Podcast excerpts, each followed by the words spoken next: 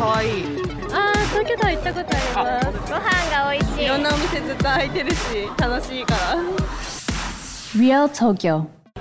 Hey, this is Rana, and you're listening to Real Tokyo. With the help of Yelp, we'll be introducing you to some must see spots and amazing eats throughout Tokyo and Japan.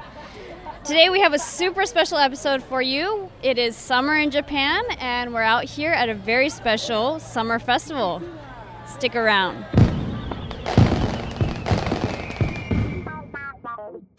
Hey guys, thanks for listening to Real Tokyo. Before we move on, I want to ask you for two quick favors if you're enjoying the show. First, please press subscribe on your podcast app, and you'll automatically get the most recent episodes um, from our show, introducing you to the best places to eat, see, and play. And we're also planning to shift from a bi weekly schedule to a weekly one, so you'll get new episodes every week starting soon. Second, please leave us a review. Every review helps us get um, a better idea of what we want to introduce into the show and things that you guys are actually interested. And it also helps other people discover the show. We're always willing to introduce people that we get reviews from as well. So we're looking forward to hearing from you. Real Tokyo. So, summer in Japan is well known for the summer festivals. There's shrines, temples, local businesses, and local communities all work together to organize these amazing festivals. There's around 300,000 that uh, occur every year um, throughout Japan. Um, and it's a really, there's a ton of different varieties of festivals. Even just for summer, there's really small things where there's the neighborhood people just gathering together, local businesses, as well as really huge festivals that are known uh, nationwide. For example, there's one in Aomori called the Nebuta Festival, and people from the whole country gather just to see it. So there's a lot of different festivals going on in the summertime, so there's a lot to see um, if you're here in the summer. So definitely check it out and research which places you want to go. Um, Festivals often occur in the summer. One reason for this is obviously the schools are out in Japan. Um, summer break for kids in Japan is July through August, so this is the peak season for kids to come out and hang out at festivals as well. Today we're actually in the Iriya area, which is really close to Ueno. Um, and we're here to check out one of these really unique summer festivals, which brings more than 400,000 visitors every year. It's the Asagao Festival. So Asagao actually means Japanese morning glory flowers, um, and it plays a really huge role in the history of this festival. So literally, the Asagao, if you uh, literally translate it and take it apart, Asa means morning and Gao means face. So you can see where the morning glory name comes from. But something that's also really unique about this festival is that it takes place in the really, really early hours of sunrise, like 5 a.m. all the way through 11 p.m. So you can definitely catch this festival if you're out here. Um, it usually takes place, actually, every year it takes place on July 6th through the 8th annually. And this year just happens to be the 70th anniversary, the 70th anniversary, excuse me. Um, and it's actually on a weekend. So the festival is filled with people, and there's tons to see, tons of stalls, tons of morning glories, and it's in the middle of the city, so there's going to be plenty of excitement today. So we're out here and we just arrived. Um, just to give you guys a little bit of background, it's about 9:30 p.m. on a Saturday night, and there's tons of stalls. I'm sure you can hear all of the voices of the people around us. Um, there's lots of people, little kids to grown-ups, which I'm sure they have been here for a long time. Um, it's super colorful, which is really awesome to see in these streets. Usually, this is just a really large street where a bunch of cars are um, going through, but you can see all of the stalls here. There's pink, yellow, green, like lots of really bright colors, and it's kind of like a carnival feeling. So you have stalls that have um, some games where you can, for example, try to catch goldfish or um, try a game and catch like a stuffed animal prize. So it's kind of equivalent to a carnival festival um, back in the United States, or um, if you're from another area, I'm sure you have something that's similar. Another really, really great thing about summer festivals is the food here. So, right now we're just passing by this really sweet smelling, um, and you can feel the heat from the freshness of it. There's like um, odango, which is um, kind of like uh, rice. We talked about mochi um, and rice pounding on the show before, and this is like mochi um, on a stick, and they actually kind of bake it. So it's really, really sweet and really chewy and really delicious. So that's definitely something to check out. There's also a lot of savory foods. For example, um, we have okonomiyaki going on, which we've talked about in our Osaka um, episodes as well. As they've got um, yakitori. There's also um, some things that if you're adventurous, well, there's like um, sticks with uh, fish, and it's like a whole fish, and they're actually just kind of smoking it, frying it um, right in front of you. So this is really something you can only see out in this area um, during these festivals. Um, and you'll also notice if you come out here, there's um, a lot of people wearing, of course, just regular Western clothing, but there's also people taking this opportunity to wear yukata, which is a summer kimono clothing. Um, and these are also really colorful um, and really nice to experience in the summer. It's basically like a robe with lots of patterns or flowers, and it's specific to the summertime. So if you have the opportunity, I would definitely recommend trying those out as well. And we've actually talked about um, a place you can try yukata in our Asakusa episode.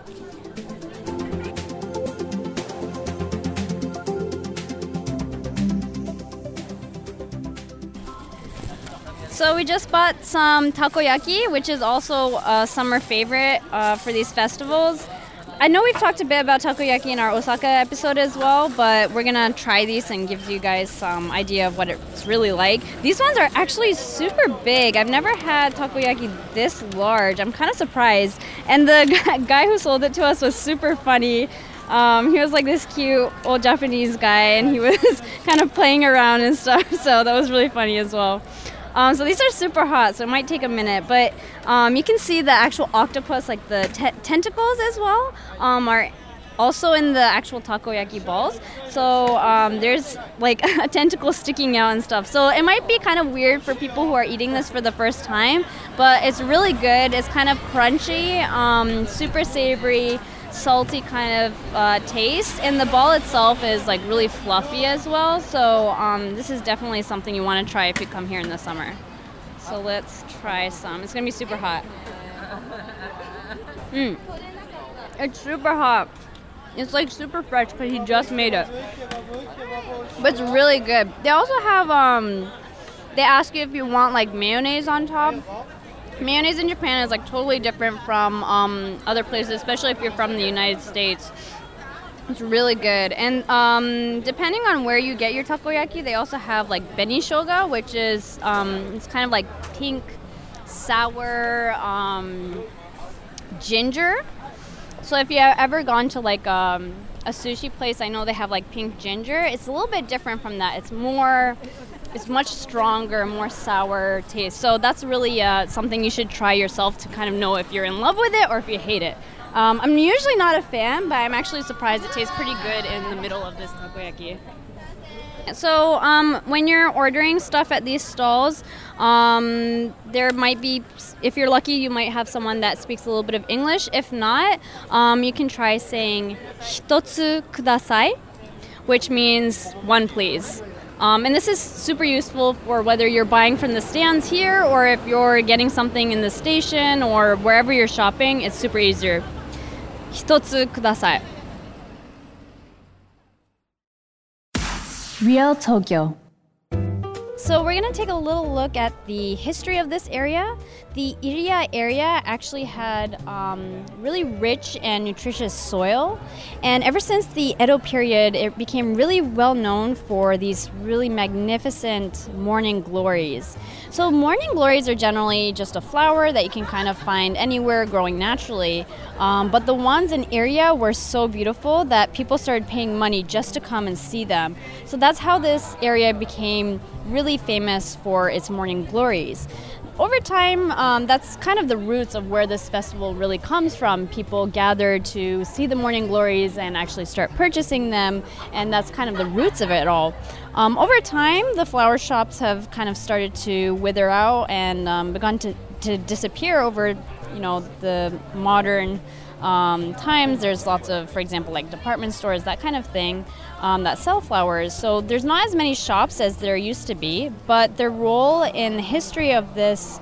Um, traditional festival as well as in this area hasn't been forgotten and there's still many flower shops that um, come and participate in this festival every year so there's actually quite a few flower shops near us right now, and I'm just looking at the morning glories, which I actually was not very familiar with as a flower. But you can see there's quite a lot of um, different shops opening, and there's a lot of different colors as well.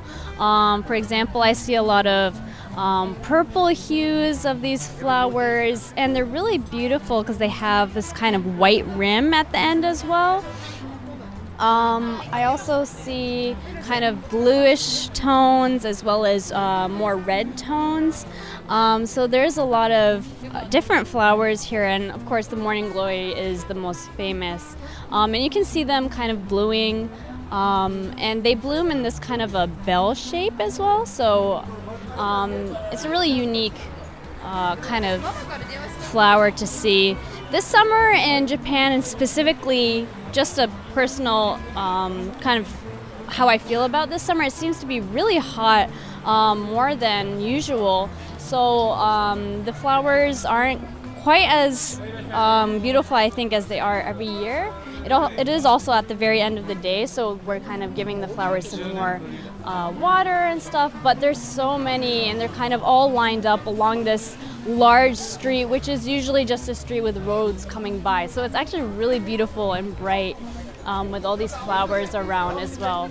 Oh, there's quite a few bloomed as well. So this is definitely something you can only uh, check out at this festival specifically. Um, so these are also flowers that you can actually purchase here. So um, if you are in Japan for a while, or if you know someone that would be here, this could be a really good um, gift to give them um, during the summer months as a gift that for someone that's living here. Um, you can also explain like you went to this great festival and they'll probably come out here next time especially since there's not that many festivals going on so late um, into the night especially in the center of the city which is where we're at right near the ueno area so this is something you guys should check out So as we were walking around, we actually met up with Johan, who is from Germany, um, and he let us know a little bit about his travels so far in Japan. Where are you from, could I ask? Germany, Oh, from Germany. Yeah. Nice. Whereabouts? uh, in the south of Oh, Germany, the like uh, the border of Switzerland and Austria. Oh, nice. I actually have an aunt that lives in Switzerland, so we were right on the border Cool. of that area. So cool. Have you been in Japan long? I arrived around five days ago. Oh, five days ago. Okay, so you're at the beginning of your journey now. Yeah. How long are you planning to stay? For another 20 days. 20 days. Okay, wow. So are you backpacking or? Yeah, around Oh, okay. there. So I'm going to Osaka, Kyoto, and there's a hiking uh, route. It's called um, Kumano Kodo. Have you heard of it No, before? what is that? It's like a pilgrim route for four or five days, and Oh my goodness, is that like a monk monks go? Or it was in the past. Yeah, Oh really? Oh, that's so cool. How did you find out about that? I think on the internet. So I did a lot of research. Oh nice. Uh, what? How did you get interested in like? I watched uh, animes around five years ago. Oh yeah, yeah, yeah. I was I came into Japan kind of the similar thing. I started with anime and going into music and stuff. That's cool. So you've just been in Tokyo for now? Yeah, I, I lived in China for one year. Oh, wow. And then Japan is not too far away. Yeah, yeah, not too far. And have are you staying like whereabouts are you staying in the Tokyo area? Um, it's over here, not too far away from here. So there's a backpack, like a capsule hotel, and it's quite cheap. And oh, cool. Yeah. And it's in this area, Ueno-ish Yeah. area. Okay, cool. And is there any like specific thing you did to find out about those kind of hotels, or? Um, I searched on Booking.com, Okay. yeah, and it yeah. was uh, quite good too. I think they already know my profile, so I'm always going for cheap stuff. oh yeah, so they already know like what you're gonna Yeah. want to stay at. Cool, cool. And do you have like any recommendations for where you've been at in Tokyo so far? Um, I've been to a market today. Um, I've forgotten which area it was. Um, kind it, it, um, it's an it's a flea market. oh, flea market. Yeah. Oh, So they sell all kinds of used Japanese uh, stuff over there, very old. oh cool. and I bought an old uh, Japanese. mm, I don't know how to call it. It's, it's very long and it's uh, traditional fashion style. Like a yukata? Yeah, something like this. Oh, Yeah. nice. So you cool. kind of found a, a used one? Yeah. Oh, that's so cool. It's really good and it was quite cheap. I think normally they're around 4,000 yen and this one was around 800. So Oh, wow. Okay, that is super cheap. Were you able to find your size? Because I know you're quite small. yeah, that was difficult, but uh, I managed. Yeah, and I went to a, um, a museum about uh, tattoo, and over there they have um, old human skin, so people who donated their skin, Oh, really? With And their tattoos? with their like, tattoos oh, on it. After they've like Yeah. passed away or something. and oh, it is wow. pretty cool. yeah. Oh, that's so cool. Do you know the name of the museum? I think it was in the. Um, uh, let me think about it. It was in the medical department of the University of Tokyo. oh, so, really? Is that like you can just pay a fee and kind of go to Um, it? yeah, yeah, something like this. Oh, that's so cool. I know like Japan has a kind of interesting history with tattoos because it's connected with like, you know, the underground and that kind of stuff. So that's super interesting. I never heard of that museum. And um, the, the fascinating thing is, I've just been to an onsen Oh, over really? here, and over there, it's not allowed to have a tattoo. Right, Yeah. right. Yeah, it's really hard to find onsen that allow tattoos here. I've Yeah. actually heard that if you go to like the public bath, like the sento, um, there it's okay for tattoos and stuff as well. But it's hard. do you happen to have No, any I tattoos? don't Oh no, so you yeah. were you were okay for the. I was okay. I didn't have to cover it with makeup or something. Oh, something. that's good. That's good. Yeah, yeah. I've heard uh, some people that have trouble to find. So that's good. How did you like the onsen? It's amazing, but I think it was too much. Uh, I was too daring and going into hot water and and cold water again, and it was not good for my body. Oh, yeah, kind of going too much, experimenting with the water. Yeah. Was it your first time going into the onsen? yeah, onsen itself, yes. Oh, nice. It was uh, really good. You've you've lived here quite a long time, didn't Yeah, you? I've been here for about six years now, and I, I really love onsen, so that's always something I like to hear about. So I'm like, I like, um, there's a one that's in, uh, on the Inokashira line, which is Uh-huh. kind of from the Shibuya, it's a direct line. Okay. Um, there's an onsen called, uh, Hokkaido. Hokkaido onsen. Hokkaido. Yeah, so that one's also really nice. There's like a place you can sit outside and Nice. stuff. Yeah, so if you have time to check that out, that might be a cool, Cool. place. Yeah. And I didn't ask your name. I'm so sorry. Johannes. Hi. Johannes, nice to meet you. I'm Rana. Hi. So nice. Thank you so much. Yeah, no problem. So special thanks to Johan for being so kind to do that interview with us. Um, it was really nice to meet you, and I hope we can meet again and you have a great time on your travels. Johan also mentioned that he's going to Kyoto to experience some summer uh, festivals over there as well.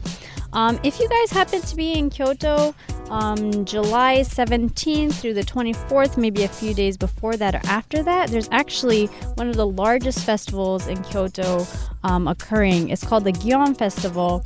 Um, and this festival has a really interesting history as well. We won't go too much into it. You definitely need to check it out yourself. But um, you can experience the typical uh, festival things like the food stands, all of the traditional stuff. And if you go a few days earlier in advance, um, sometimes the uh, houses of the people living nearby where the festival takes place actually open up their homes to show people um, their kind of family heirlooms or um, kind of things that have been passed down through tradition and through um, the past. So you guys can see some actual family heirlooms and experience real Kyoto culture as well. Um, this is one of the largest festivals in Kyoto, so it's definitely something you want to check out.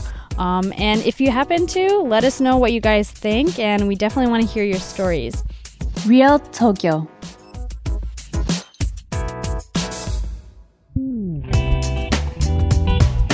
Right, guys, so we're nearing the end of the festival, and that's actually it for today. Thank you guys so much for listening. We really appreciate the support, and we're waiting to hear from you. You can message us your comments or questions at our Instagram account, Real Tokyo FM. Um, follow us there to get more information on Tokyo and Japan, and we're actually posting new pictures. Um, so definitely, we want to hear more from you guys. What you like to experience in Japan, what you're interested in. Um, new ideas so that we can give you the best of what you'd like from Tokyo. Um, you can also email us at Tokyo FM World, and you can also receive a sticker if you're interested. So our email is realtokyo at tfm.co.jp.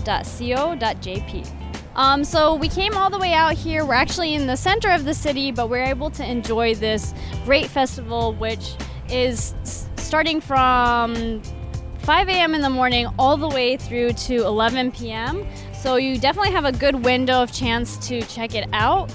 Um, it is a really interesting festival, different from others, where you can kind of experience the typical um, shops um, that summer festivals often have, as well as experience it early in the morning and late at night.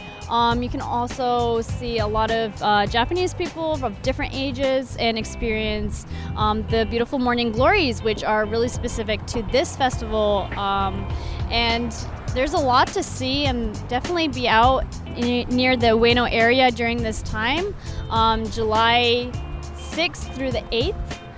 It's a really great place to check out. I really loved the takoyaki. There was some kakigori, which is kind of shaved ice. There's a lot of stuff that we didn't get to eat out today, but um, there's a lot for you guys to experience and let us know what you thought about it. Um, so that's it for today, guys, and we're looking forward to hearing from you.